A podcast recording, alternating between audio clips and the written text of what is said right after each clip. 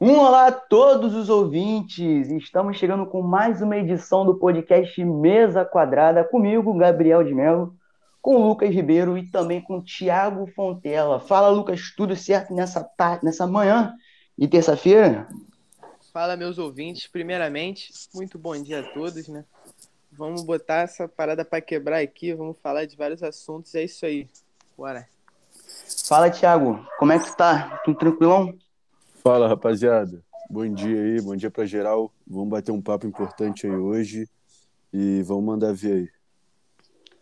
É, diversidade é um tema que nos dias de hoje estão cada vez mais comuns, né? Esse tema a gente vê que é uma pauta muito importante não só nas grandes mídias, como também é, nas redes sociais em geral, né?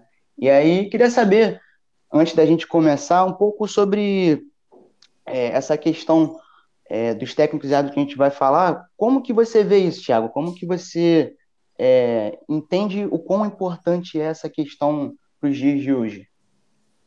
Cara, então, é... pô, hoje em dia, principalmente no futebol brasileiro, é muito difícil a gente a gente vê muito mais técnicos, árbitros brancos, até mesmo de, eu digo, de, de feminino. O povo feminino também agora tem crescido um pouco, mas é muito menos do que a gente espera, entende? Eu acho que, sei lá, o último técnico brasileiro, brasileiro negro que eu vi, não, não sei vocês, mas para mim foi o Cristóvão Borges, que, que no momento acho que nem, nem, tem, nem tem clube nenhum, entendeu? No Brasil. Cara, e é, é importante, é variedade, eu não sei porquê, não, ninguém pensa de contratar, ou não sei se, se tem algum preconceito do, por parte dos clubes, mas eu não, não sei o que passa na cabeça deles, mas porque treinadores tem, entendeu? Mas é, é isso, vamos ver aí daqui para frente como é que vai rolar isso aí. É muito sobre. É, o Sidorf já falou sobre isso em uma entrevista feita há alguns anos, que ele relata que o racismo estrutural que acontece com os técnicos é muito verdadeiro. A gente acha que é só uma falácia de muitas pessoas, que é só uma invenção dos negros, mas realmente acontece. Isso está como prova para todo mundo. A gente vê aí que são vários técnicos negros que tem no nosso futebol. Na Série A, por exemplo, a gente tem o Roger Machado do Fluminense, que é o único técnico negro. Verdade, verdade. Tinha esquecido do Roger. Então... Que, por então sinal, que por sinal vai fazendo um trabalhão no Fluminense, né, irmão? Exatamente. Sim, e aí, é, na série, eu fiz uma pesquisa rápida, séries A e B somadas, são mais de 80% de brancos. Para você ter um, vocês terem uma ideia de como que a representatividade é, dos negros não, não é tão vista assim em relação aos técnicos, né? Mesmo a gente tendo tantos casos é, positivos de técnicos que fizeram bons trabalhos, mas só pela cor de pele simplesmente foram deixados de lado. Sim, Exatamente. sim de fato até na seleção brasileira, né? Que pelo menos na minha mente agora não me vem nenhum técnico negro, assim, sabe? Só lembro de Filipão, lembro de Tite, de Dunga, ainda mais técnicos que têm é, nasceram na região do Sul, né? E ninguém negro, entendeu? É uma coisa que fica pra gente comentar, entendeu? Aqui e na mais... Série A, você falou também do Roger Machado, eu puxei aqui. Também tem o, o Jair Ventura da Chapecoense também. Sim, sim, então Jair Ventura, tinha esquecido, porque a pesquisa foi feita antes do começo do, do campeonato. E aí a gente tem também, cara, a gente tem muitos casos de popularidade, vamos dizer assim. A gente tem o Andrade, que ganhou o Campeonato Brasileiro em 2009, Flamengo. O próprio Roger Machado já é campeão baiano e mineiro, que é, pra gente o campeonato estadual hoje em dia não significa muito, mas para um técnico você ter isso no currículo já é algo de muita, muita responsabilidade, vamos dizer assim. Sim, sim. Também o Valdemir Louruz, que foi o cara que ganhou é, a Copa do Brasil com o Juventude. Naquele ano que o Juventude venceu o Botafogo naquela final lotada no Maracanã, foi um negro que venceu essa Copa do Brasil. É interessante ver essas coisas, né? Como que até no passado mesmo esses caras eram importantes para a conquista de títulos, mas hoje em dia não é tão valorizado assim. Sim, exatamente. De fato, o que mais me intriga é a não continuidade do, desses treinadores no seu cargo. Por exemplo, do, do Roger Machado, é um treinador que tinha feito um ótimo trabalho no Grêmio, depois teve curtos trabalhos, acho que no Atlético Mineiro, no Bahia, e estava encostado muito tempo, entendeu? O Jair Ventura levou o Botafogo às o limitado elenco do Botafogo às quartas de final da Libertadores e depois de dois trabalhos medianos já foi taxado como um péssimo treinador, entendeu? São coisas que, sabe, não são entendíveis. A gente fica Verdade, o, o Jair Ventura, eu lembro que, que ano passado ele estava no, tava no esporte, né? E ele vinha fazendo um trabalho bom, inclusive que, que tirou eles do rebaixamento, né? Mas acabou que, que não, deu, não deram continuidade para ele também. Virou tatuagem de torcedor, inclusive. Verdade. E hoje em dia os caras odeiam ele, vai entender. Pois é. A gente tem muito também, é, não um preconceito, mas é, um pouco desse racismo estrutural na questão dos árbitros, né? A gente vê pouquíssimos árbitros negros ou pardos no nosso futebol, né? Além, são praticamente mais de 60% dos árbitros brasileiros são todos brancos.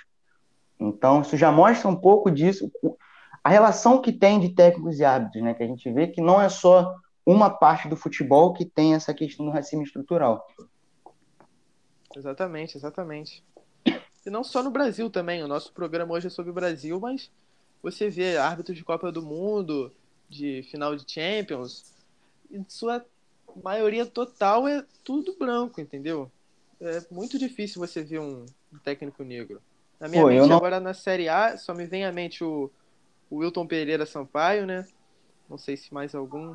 Vocês têm. Tem o Wilton, tem os irmãos Paulo César e Luiz Flávio de Oliveira, exato, o exato. Magalhães, mas ainda assim, é, você está vendo, são quatro nomes que a gente tem, um já aposentado, inclusive.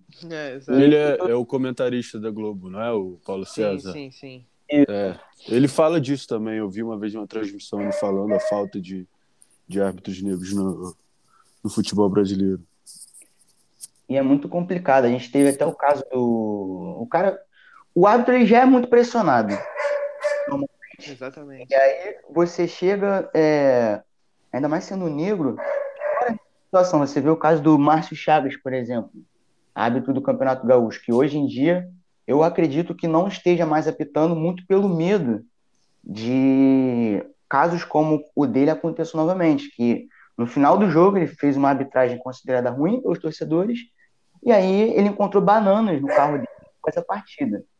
Que é algo que é um absurdo, né? A gente vê que isso acontece. Revoltante, revoltante de fato. Sim. Então é muito complicado a gente ver que acontece isso hoje em dia e as medidas tomadas para a gente ter, ver uma melhora disso.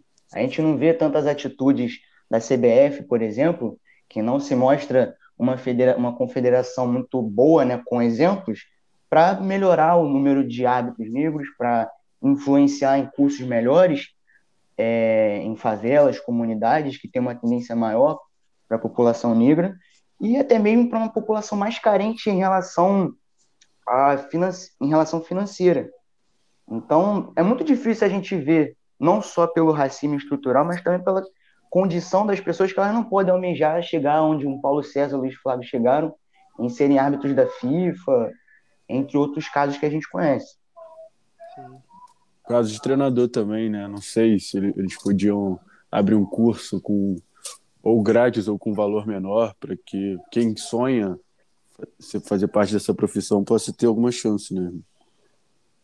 Sim, o, o próprio curso da CBF não é um curso, vamos dizer assim, tão respeitado, né? Para formação de técnicos. Então, é, a gente vê que cada, a, cada vez mais a tendência de técnicos estrangeiros chegar aqui é maior. Então, Sim. a gente já tem um, um racismo muito grande é, com os técnicos daqui. Aí a gente junta com o preconceito que tem também com os técnicos lá de fora, que a gente tem que valorizar os técnicos grandes que a gente tem aqui, e acaba que torna tudo um, é, uma bola de preconceito que a gente tem que é, arrumar alguma forma de acabar com isso, de acabar com essa ideia de que o cara que vem de fora é ruim, de que o cara pela cor de pele dele é ruim, ou ele é menos capacitado do que os outros. Então, é uma questão muito importante para a gente tratar até nas grandes mídias, em geral. Sim, é um pensamento muito retrógrado, né? É uma coisa que nos dias de hoje, principalmente, é inadmissível. É, E tem muito dessa questão dos hábitos também, uma, uma questão importante. 90% dos homens do quadro geral da CBF, não, 100% dos hábitos do quadro geral da CBF, 90% são homens e apenas 9 a 10% são mulheres. Né? A gente vê com a Edna Sampaio que as mulheres estão ganhando cada vez mais espaço no nosso futebol, de uma forma geral, tanto as árbitras como as próprias técnicas. A gente tem é, a técnica da Ferroviária, que acabou de ser campeã da Libertadores Feminina. É, é, é importante ressaltar, como segundo tema aqui do nosso podcast, de como o futebol feminino está cada vez mais presente no nosso dia a dia, da importância que ele ganhou. É, Lu, como que você acha que a Copa do Mundo, por exemplo, 2019, que a gente viu todo aquele show, né, a Globo é, reproduzindo pela primeira vez na sua história todos os jogos da seleção brasileira em TV aberta, como você acha que a Copa do Mundo influenciou nessa, é, nesse aumento de visibilidade para o futebol feminino aqui no futebol brasileiro? Então, Gabriel, assim, de fato, acho que foi um marco muito histórico, né? Tanto na modalidade do futebol feminino quanto no, nos esportes em geral, porque é um investimento que o futebol feminino necessita, sabe? É, nós vemos de muito tempo aí do futebol feminino sendo desvalorizado, sabe? E é muito injusto isso, porque se você puxar na história, o futebol feminino é praticado desde 1920 e depois disso, em meados de 1940, foi proibido. Ficou mais de 30 anos proibido para as mulheres praticarem futebol, pelo simples fato de serem mulheres, entendeu? Aí a partir sim, sim. dos dias atuais temos a Marta, que é assim, se não a maior, top 2 das maiores jogadoras do futebol feminino, e acho que o brasileiro às vezes esquece disso. Às vezes não valoriza tanto a jogadora que é a Marta, a história que tem ela. Seis vezes eleita a melhor do mundo, sabe? ela é fantástica, é fantástica. O brasileiro tinha que tanto que idolatre um pouco, mas tinha que idolatrar o triplo que idolatra a Marta, entendeu? Ela sem dúvidas é fenomenal, é fantástica. Não tem nem palavras para para comentar sobre ela. O pessoal, o pessoal fala muito que a Marta é o Pelé do futebol feminino, né? E eu não vejo assim, eu acho que a Marta é a Marta do futebol feminino, entendeu? Exatamente, Sim. exatamente. É gigante, cara, do futebol, do futebol feminino brasileiro, do mundo. Eu acho que algumas americanas é, podem ter chegado perto do que ela fez e do que ela continua fazendo. Ela vai provavelmente para sua, se eu não me engano, vida. Isso já é um marco enorme. É que veio de baixo e chegou no patamar dela. Cara, uma e... época que onde Desculpa. onde ninguém dava apoio, né? Ela foi praticamente a pioneira no futebol feminino brasileiro, assim. Sim, sim. sim. Cara, e, e eu posso falar até com mais propriedade também, cara. Eu, é lógico, o futebol feminino no Brasil vem crescendo, vem tendo investimentos que que pode crescer muito mais, né? E cara, o, eu posso falar porque eu morei nos Estados Unidos, né? Eu joguei bolsa, eu joguei na faculdade lá, ganhei bolsa. E cara, o futebol universitário lá, feminino, é tratado da mesma forma que o masculino. E aí eu volto para cá e vejo que, tipo assim, não vejo quase nada. Tipo, hoje em dia ainda vejo mais, só que precisa ter muito mais, entendeu? É, a Europa, a Europa, os Estados Unidos já estão num, num nível totalmente diferente. Eu vi o Sport TV transmitiu a final da Champions League com o estádio lotado torcida, acho que foi Lyon e Barcelona, afinal. Torcida cantando. Então, assim, é, eu acho que pode ser feito muito mais no Brasil. Eu, como eu sou botafoguense, né? Eu vi agora o Botafogo investindo também, criou um time feminino. Então, cara, é, é dar mais valor, né? Porque, porque elas, estão, elas estão comprovando que o futebol feminino é muito bom, sim. Exatamente. E é, eu concordo com tudo que você falou, Thiago. Acho que Lá fora estão muito responsáveis. E muito pela questão que eu tinha comentado antes, é, a gente pode ressaltar que as mulheres tardiamente chegaram no futebol em, por causa de um machismo que aconteceu é, no período de guerras. Né? Os homens saíram para as guerras, Primeira e Segunda Guerra, e as mulheres acabavam ficando responsáveis por cuidar é, das terras, etc. E acabou que elas começaram a praticar o futebol e foi um sucesso na época, né? Tem comprovações que foi um sucesso na época. E aí, logo, logo depois disso, os homens falam que o foram para a mulher. É, o investimento para o futebol feminino cai de uma forma absurda e só volta em anos 80. É como se o futebol feminino tivesse nascido, entre aspas, nos anos 80 de forma oficial. Então a diferença de tempo são, fazendo uma conta rápida, 40 anos praticamente do nascimento do futebol feminino para o futebol que já é jogado desde 1920, 1930 e 1950 de forma mais profissional. Né? Então, a gente está indo a passos bem curtos até para o desenvolvimento do futebol feminino no geral, mas aqui no Brasil, acho que a obrigação que a CBF impôs para os times da Série A, de todos têm que ter um time, é, foi muito importante né, para trazer isso de volta. Queria saber o que vocês acham sobre essa claro. questão de eles trazerem é, com uma obrigatoriedade que já era para ser feita sem a CBF pedir. Claro, esse é um bom começo, né? E também a, a Cristiane, né, que veio para São Paulo, uma jogadoraça que jogou junto com a Marta, Marta na seleção, que fizeram a dupla. Cara, foi o que o Lucas falou, a gente tem a Marta, né? A principal figura do futebol feminino. Precisar muito. Nosso Exatamente. É... Formiga chegou sobre... agora. Esse fato sobre todas as equipes terem uma equipe feminina obrigatoriamente é de fato muito interessante, mas abre margem para as equipes pequenas que não têm investimento cada vez ficar maior a disparidade. Por exemplo, no Campeonato Paulista, Sim. nós vimos o São Paulo fazer 29 a 0 no Taboão da Serra. Sim. Sabe? É uma coisa que mostra que ainda tem uma disparidade enorme. Fica de fato. Fico intrigado, sabe, com coisas assim, porque é muito injusto você. A equipe do São Paulo, que já imagino que não deve ter o investimento adequado, né, do seria, enfrenta no mesma competição a equipe de Tabuão, que eu fiz entrevista jogadores falando que não tem treino, que não tem material, sabe? É muito triste a realidade do futebol feminino atual.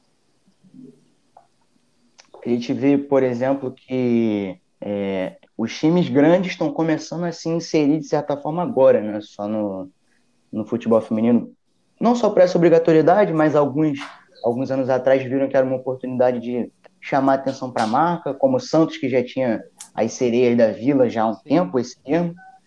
É, mas é muito interessante de que os times considerados pequenos no futebol masculino são praticamente gigantes no futebol feminino. Você tem a Ferroviária, que tem 20 anos de história praticamente no futebol feminino, e já é bicampeã brasileira e bicampeã da Libertadores. A Ferroviária masculina a gente não imagina chegar nem no Paulista. Né? Exatamente. E no feminino elas são uma máquina. E como eu tinha dito, a, uma treinadora feminina no comando. E ressalta ainda mais essa diversidade que tem que ter e a importância dessa representatividade para as mulheres. A gente tem o São José também, o São José tem 21 anos de história, nasceu em 2000, é tri da Libertadores, bicampeão da Copa do Brasil, tricampeão paulista e campeão mundial.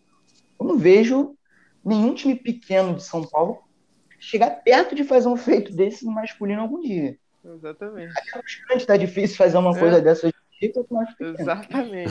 Os times grandes nem conseguem almejar isso. Verdade.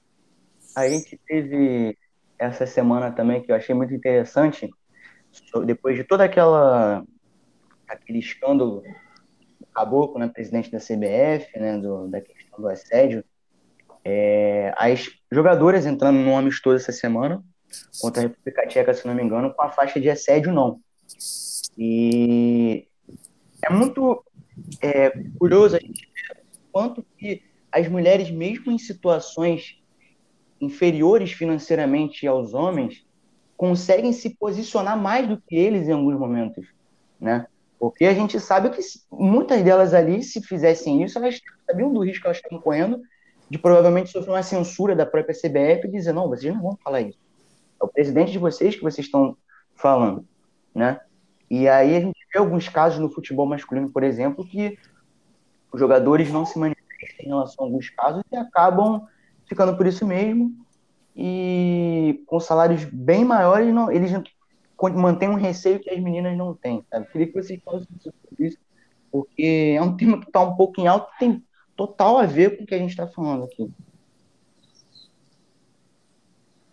É, então, assim, eu posso comentar que o apoio tanto do, das jogadoras do futebol feminino, tanto dos jogadores do futebol masculino, é algo que tem que ser essencial, sabe, de ambas as partes, porque atualmente é inegável que o futebol masculino tenha mais visibilidade, entendeu? Tanto pelo preconceito que ainda temos nos de hoje, mas o futebol masculino tem o triplo de audiência do feminino atualmente, nós Sim. querendo ou não.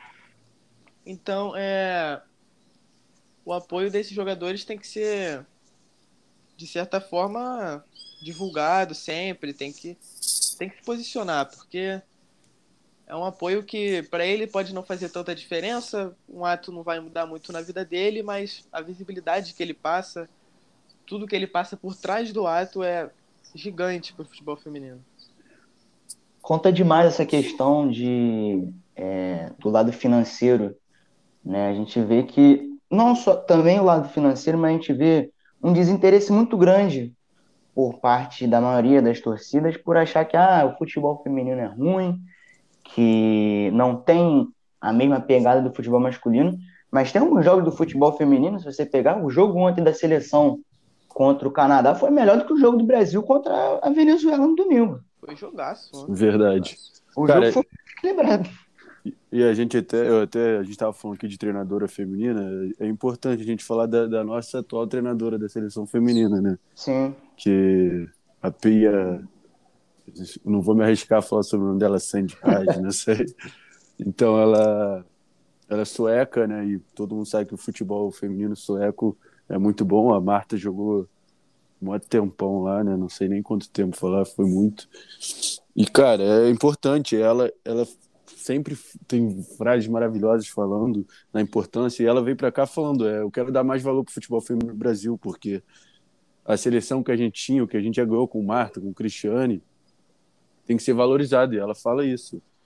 Esse ela fala que foi um dos motivos para ela ter vindo para o Brasil, porque o futebol feminino não é valorizado aqui e ela quer que esse futebol tenha um valor, entendeu? E ela é uma figura, sim, sim. ela é uma pessoa maravilhosa. Só de ver os vídeos dela, dançando, fazendo de tudo, é, é muito legal. Até para encontrar é, uma forma de ingressar no futebol feminino hoje em dia não é tão fácil. Né? A gente vê raramente algumas é, as peneiras que a gente fala para você entrar, para alguma menina entrar num clube. Né? É muito difícil. Você vê que os próprios clubes grandes não promovem é, um, uma escolinha de futebol feminino, nem que tenha uma. Né? Eu, eu, particularmente, não conheço. Flamengo, Fluminense, Botafogo e Vasco se fazem aqui. Né? É muito difícil você achar, e quando tem, na maioria das vezes é duas, três garotas que jogam com os os garotos. Elas já, já se introduzem ali no meio, jogando com outro gênero, acabam pegando até mais experiência por isso, mas é muito difícil elas conseguirem encontrar um clube que é, seja um parâmetro bom para que elas consigam promover a carreira delas, né? Sim, é aí que a gente vê a diferença do, dos Estados Unidos, do Brasil ou de outro país, né? As meninas lá já começam separadas desde a high school nos Estados Unidos, por exemplo. Elas já são separadas de jogar e por isso que eles são a força no futebol feminino, né? Sim, sim. É muito interessante essa questão, muito interessante é, ressaltar essa parte do machismo né, que existe. E junto com o machismo, a gente também tem é, algo que era muito comum até a década passada, de acontecer a homofobia de forma natural no estádio. Né? Você desde um canto, desde é, ao xingamento a algum jogador. É, a homofobia mostra que a diversidade, pelo menos no futebol, é, não tem tanta vez assim atualmente.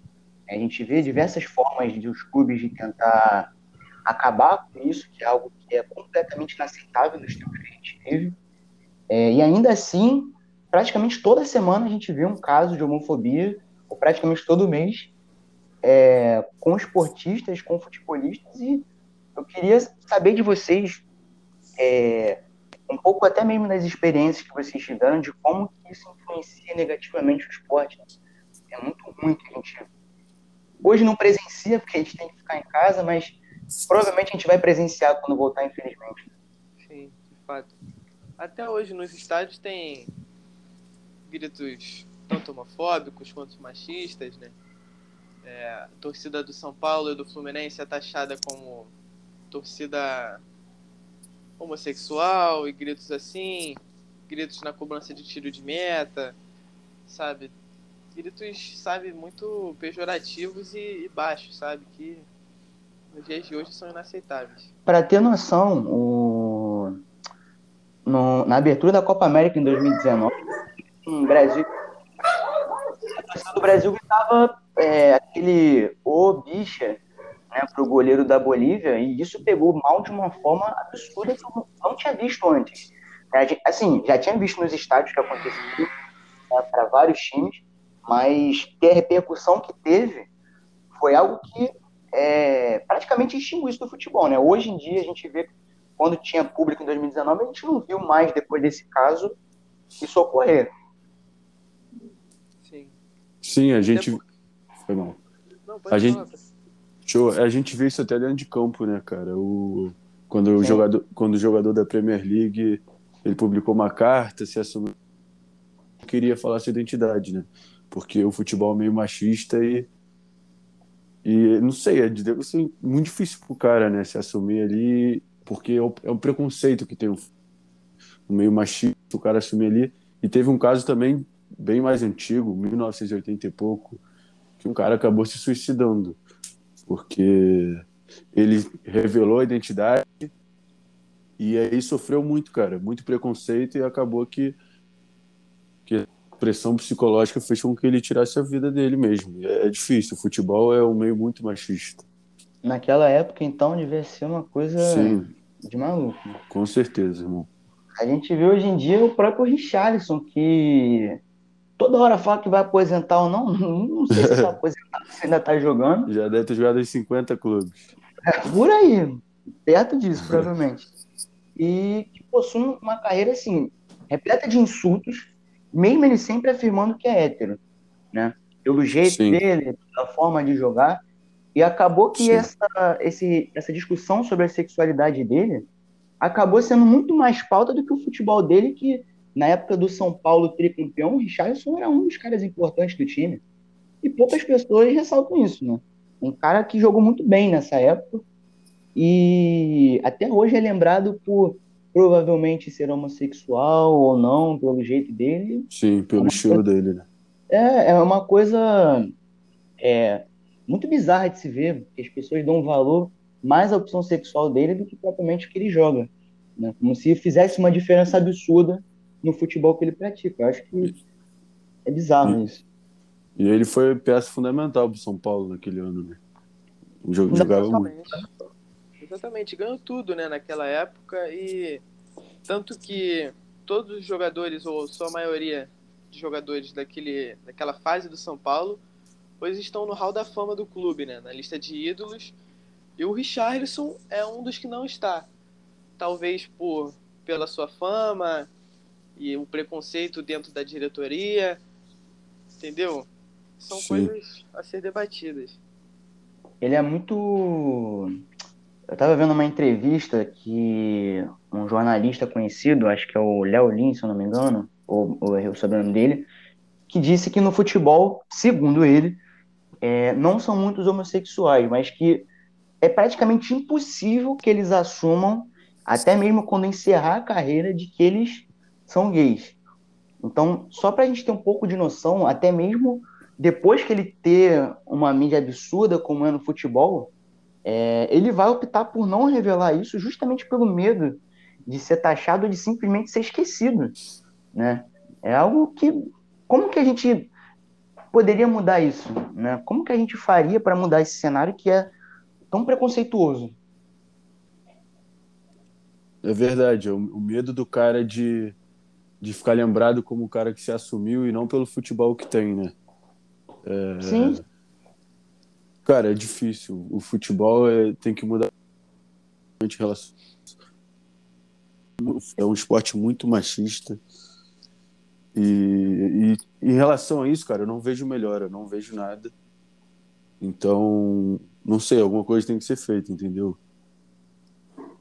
A gente viu no. A gente viu recentemente a questão do Gil do Vigor, do Big Brother, né? Que ele Verdade. se assumiu do esporte foi pela primeira vez na vida no estádio, porque ele sempre teve receio de ir, porque ele era assumidamente gay e tinha medo do que os torcedores pudessem é, reclamar, além de ele não ser tão fanático assim pelo esporte, é, pelo esporte em geral, não pelo clube.